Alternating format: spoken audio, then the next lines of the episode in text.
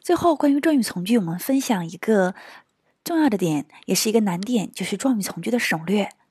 状语从句在什么情况下可以省略呢？是当状语从句的主语和主句的主语是一样的时候，我们是可以把状语从句进行相应的省略。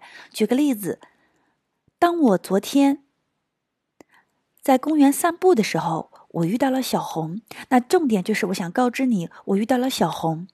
那这个时间状语从句是当我在公园散步的时候。那现在都是我状语从句，当我散步，I，对吧？我遇到小红，主句也是我。那当状语从句和主句主语一样，状语从句主动句的情况下，可以省略成多用短语。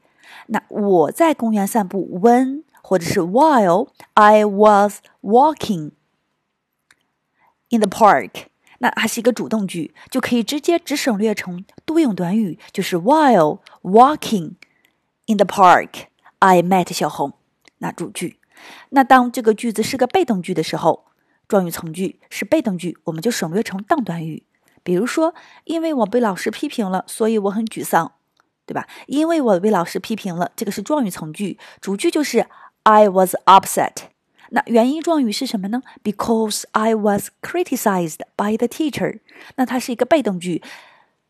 而从句和主句都是主语，我相同，那么从句就可以直接简化成当短语，引导词加当短语。